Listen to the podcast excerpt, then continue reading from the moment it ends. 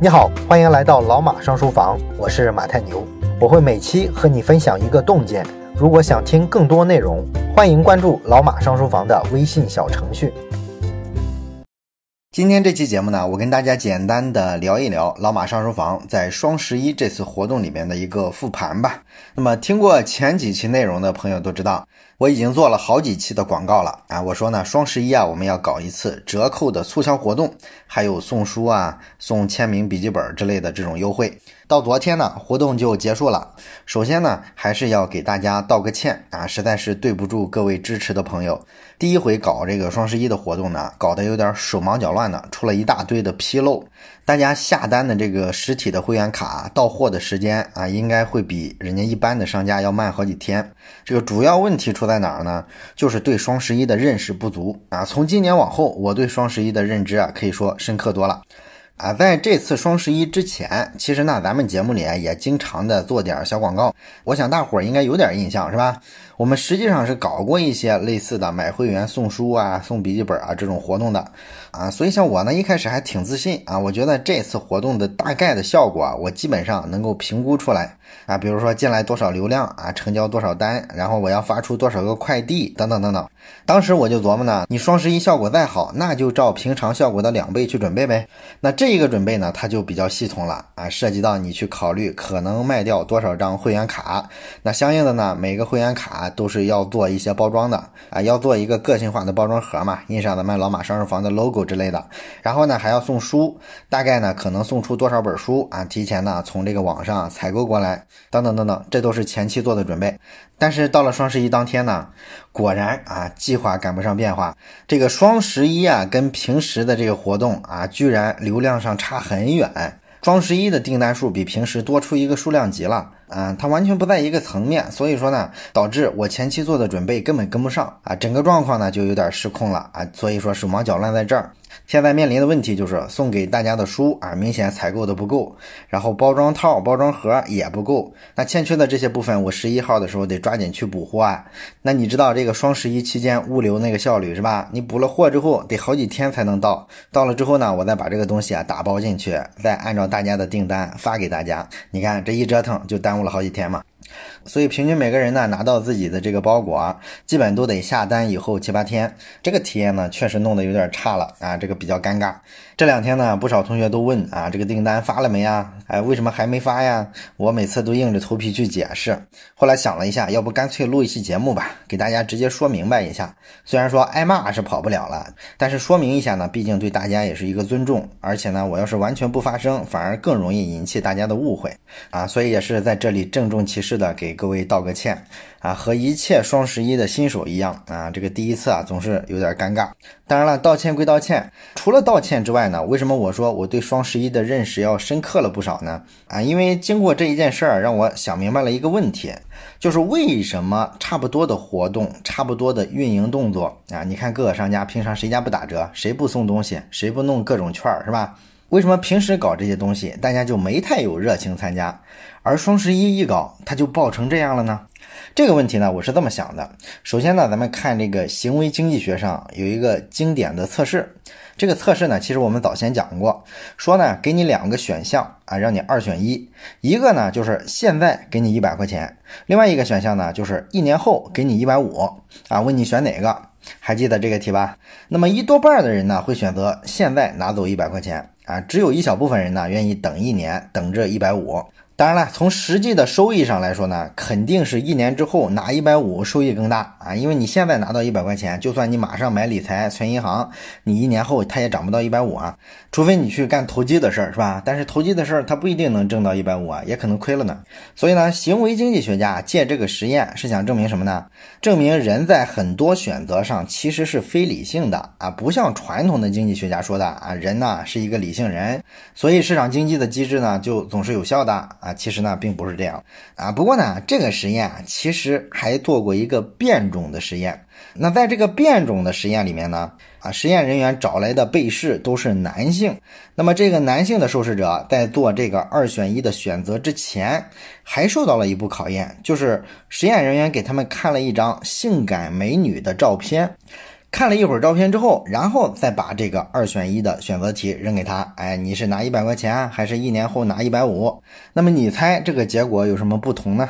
结果呢，就是几乎所有的男人都选择直接拿走一百块啊，几乎没有人愿意等一年之后那一百五了。哎，你想想这背后是什么原因呢？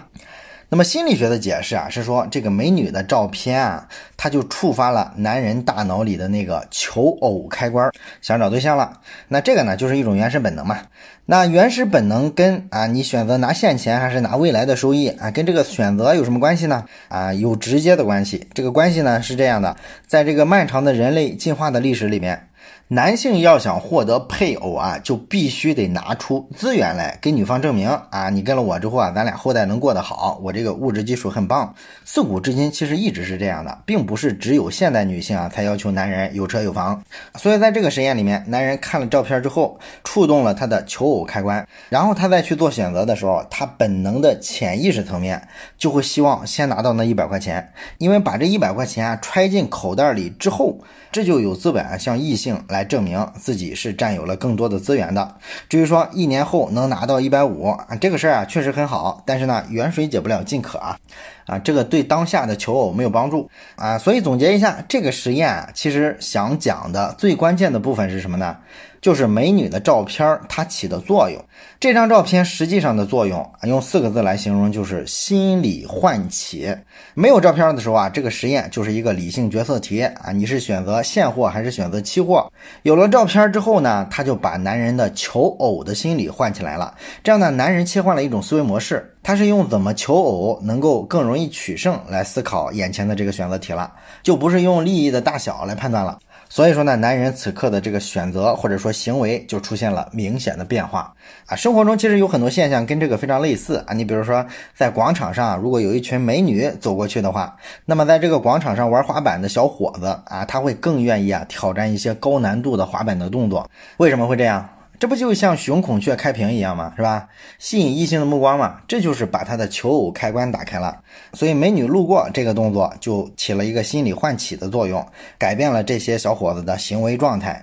另外呢，像一个人啊，看到老人摔倒了之后啊，他不敢扶，但是呢，他上了微博上，他看到别人不扶的时候啊，他就会去喷两句，说这个社会怎么了？那你说这种状况一定说是这个人特别虚伪吗？其实不一定哈。啊，人选择做什么行为啊，其实是内心的自我跟外界环境共同作用的一个产物。当网上的舆论一边倒的去谴责这种不敢见义勇为的行为的时候，任何一个人啊都能感受到这个氛围，他的内心世界里的这种正义感都能被唤起，所以舆论环境就能起到心理唤醒的作用。那么我们说回双十一，双十一最大的价值是什么呢？是这个流量吗？当然不是了。虽然这是个人造的节日，但是这个节日呢发展到今天啊，它的价值已经不能用啊天量的流量来形容了。双十一带给品牌跟商家的也不是简单的曝光，双十一最大的价值就是它用了十年的时间，把这个节日打造成了心理唤醒的开关。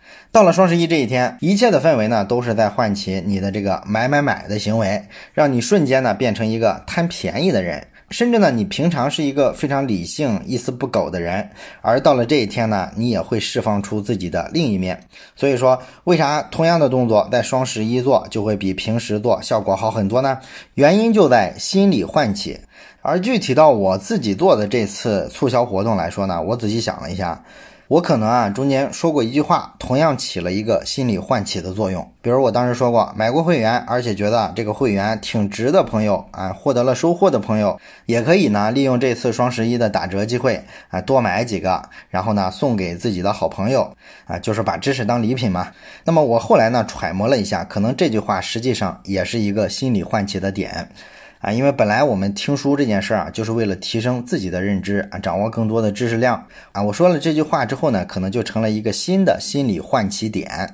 这个会员卡就不仅成了充实自己的工具，还成了一种礼物。这个效果呢，从下单上来说也是不错的。因为我看到有好几位朋友啊，一次性的下单了十个会员，这一看就是准备送给很多其他的朋友啊。可能大家的行为就是受了这句话的一个触发。所以呢，总的来说吧，我今年啊参与双十一最大的一个感想。就是啊，人类商业世界的所有营销活动啊，其实都需要埋一个心理唤起的点。你要把消费者、用户或者是顾客啊，看作一个活生生的人，你要认识到这个人的欲望啊、人格啊是有很多个面的。